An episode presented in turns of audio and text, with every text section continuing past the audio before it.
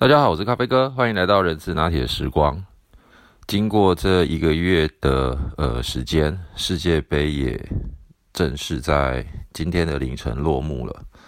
咖啡哥其实在一开始接触足球呢，可以回溯到是在念大学的时候，还记得在一九九八年，其实那个时候是我第一次跟同学一起在宿舍里面看世界杯。在那个时候，突然整个足球的运动本来不在我生命当中所发生的，竟然也就这样子的跑到了我的生活当中。当然，我并没有特别关注一些呃，比如说是英超啊，或者是呃欧洲的一些赛事。但是每年呢，只要有时间的允许，其实每四年一次的世界杯都会变成是咖啡哥很关注的一个焦点。在今年的整个比赛呢，由于赛事的关系，很多时间是无法认真观赏的。到了昨天跟前天，也就是礼拜六跟礼拜天两天，刚好也都是晚上十一点，因此呢，咖啡哥也就让自己放了一点小假，能够认真的观场这两场比赛。当然，在观场这两场比赛之前，不管是呃小组赛三十二强、十六强，或者是八强，或多或少也都关注了几个自己所支持还有认同的队伍。那今天呢，就来跟大家分享一下为什么咖啡哥这么喜欢看足球的原因。在很多世界级的比赛，大部分都是个人或团队。那尤其如果以足球来讲，它更会是在整体的战术表现上面，跟不管是团队的排球啦，或者是篮球，有着一些非常大的差异。包含的是呢，第一，在足球，因为它的这个场地非常的大，再加上摄影机的视角，可以让我们更加的有利于去看到团队的呃进攻或防守的态势。而这件事情呢，对于咖啡哥后来深思之后，才发现为什么自己这么着迷于足球的原因，就是当我们在观赏，不管是羽毛球、篮球，或者是呃乒乓球，大部分的不管是团队或个人的比赛的过程当中，很难看得到一个比较全面的战术的运用。以昨天的这个冠军赛来讲的话。其实咖啡哥看到的是，在七十分、七十九分钟之前，我个人本来是希望也支持法国队，他有机会能够一战天下。而在七十分、七十九分钟之前，我发现所有法国队的防守都是非常非常的保守，不管是在进攻的过程当中，他的后卫其实全部都是往前压制。而在阿根廷的部分，他的后卫往往都会留下至少一名在后面伺机而动。当进攻方如果进攻失败的时候，能够快速的传球到前场，再发动小组攻击。那提到这个七十九分钟，我认为是昨天冠军赛的一个关键，因为在那个时候呢，阿根廷还是以二比零的姿态取得了。分数上的绝对优势，结果呢，竟然在禁区犯下了一个不应该犯的这个错误，导致让法国队有机会能够获得一次十二码球的这个攻击机会，而法国队也立马在这个时候拿下了第一分，而就在之后的不到短短的两分钟之内，姆巴迪他又。获得了第二次的进攻的机会，在短短的两分钟之内就把比数追到了二比二。咖啡哥并不是要做赛事的实况转播的报道，而只是从这件事情让我思考到一件事情，也就是企业在所有的竞争的环境过程当中，哪怕我们已经取得了一些主客观上面的优势的时候。其实，一个不小心的致命错误，很有可能会让整个的赛事扭转。再来，为什么我喜欢看足球的原因是，它有一个非常特别的规则，叫做越位，也就是当进攻方在传球的那一刹那，如果呢进攻方的其他队友的位置是超过了防守方的时候，而这个时候他就会被边线的主审判为叫做越位。这个部分让我不禁也思考到，在整个组织或者是在整个管理的阶层过程当中。很多的同仁，我们是不是也能够谨守所谓不要越位的这一个规定？说白话一点，也就是公司它毕竟是一个有机运作，而且比较属于科层组织的一个运作管理。有些时候呢，即使当我们要发起一些特殊的专案，或者是一个快速反击的过程当中，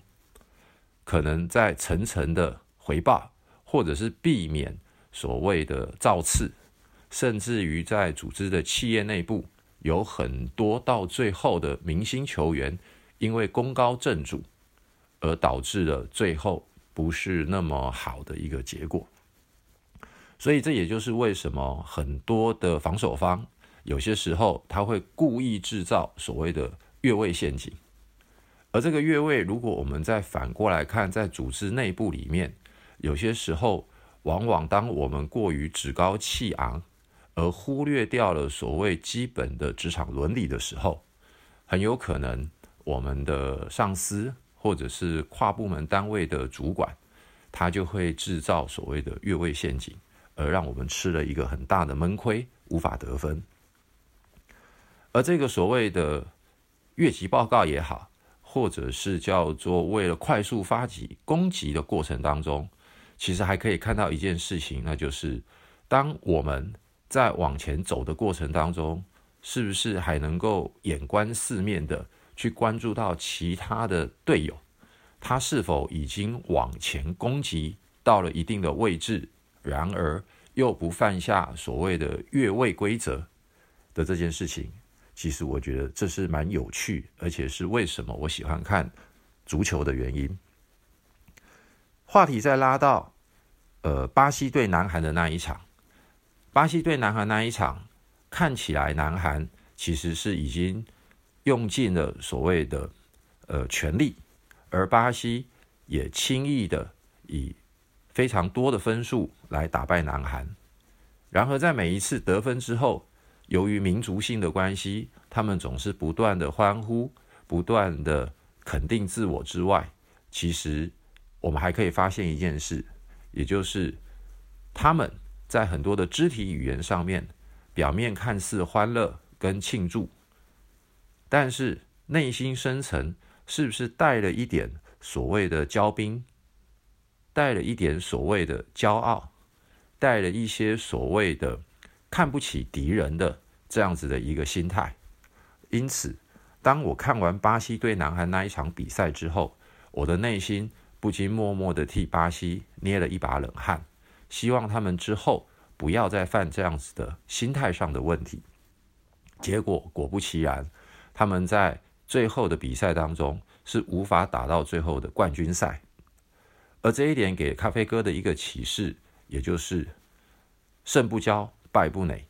球是圆的，在球场在球球场上面所有的变化是万千，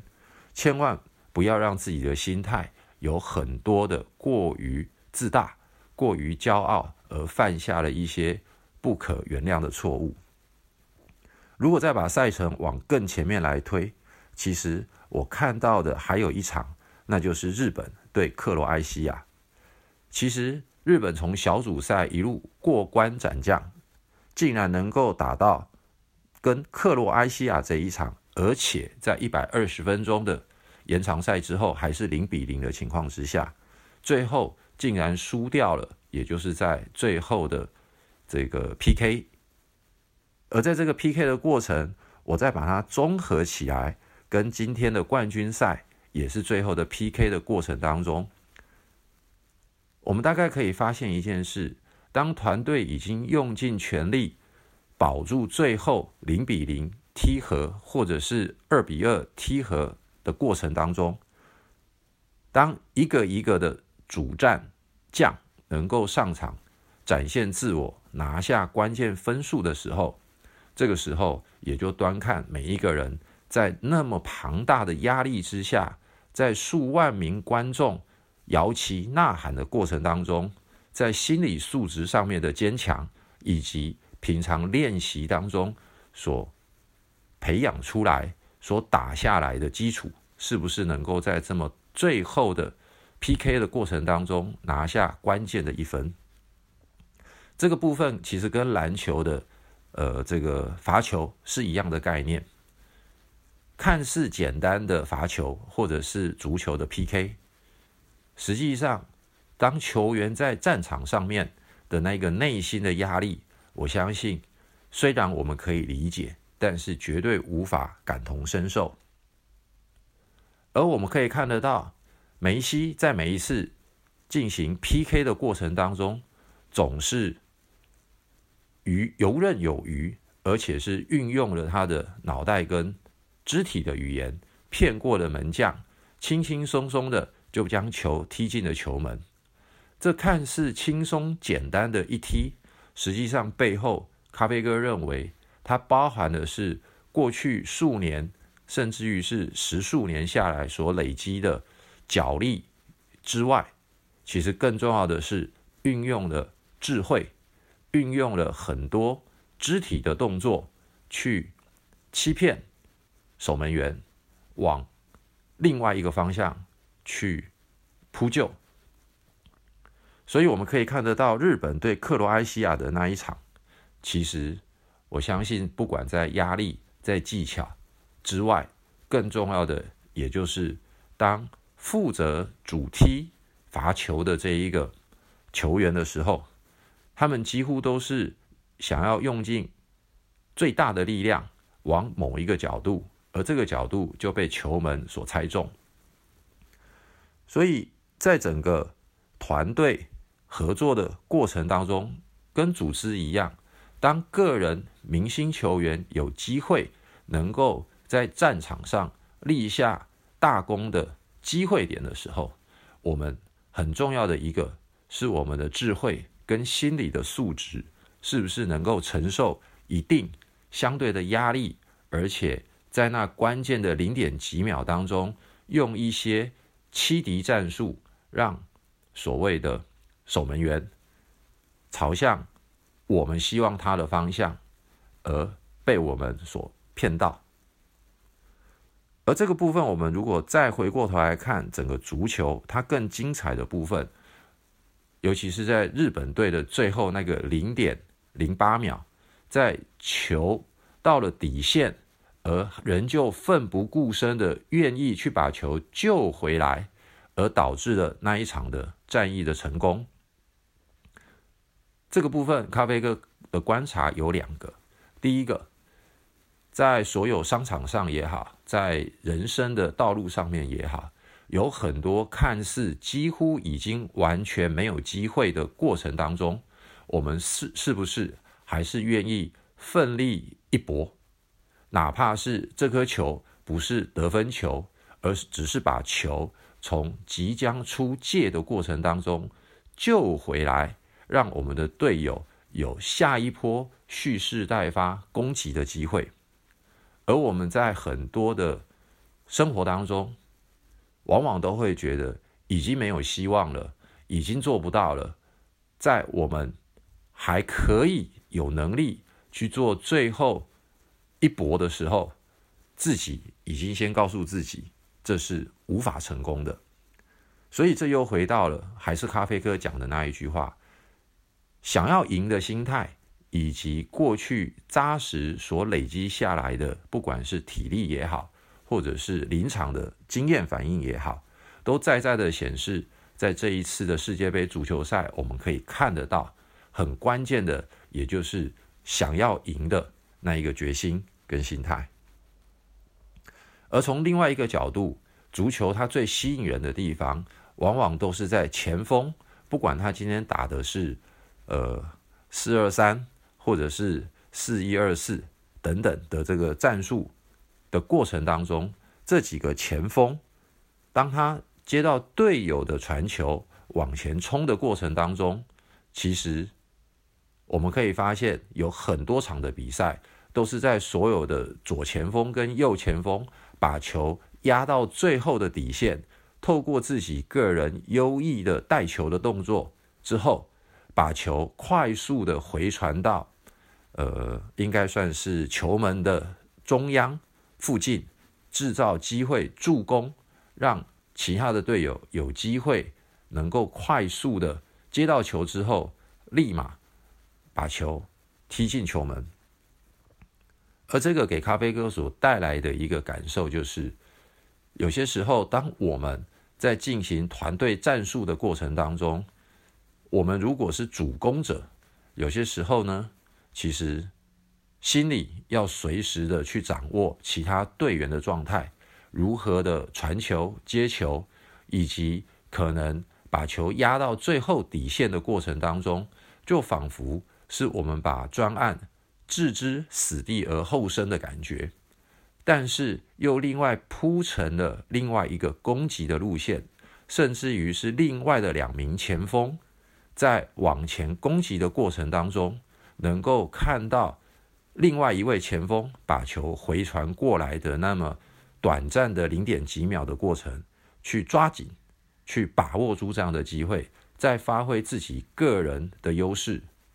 取得得分。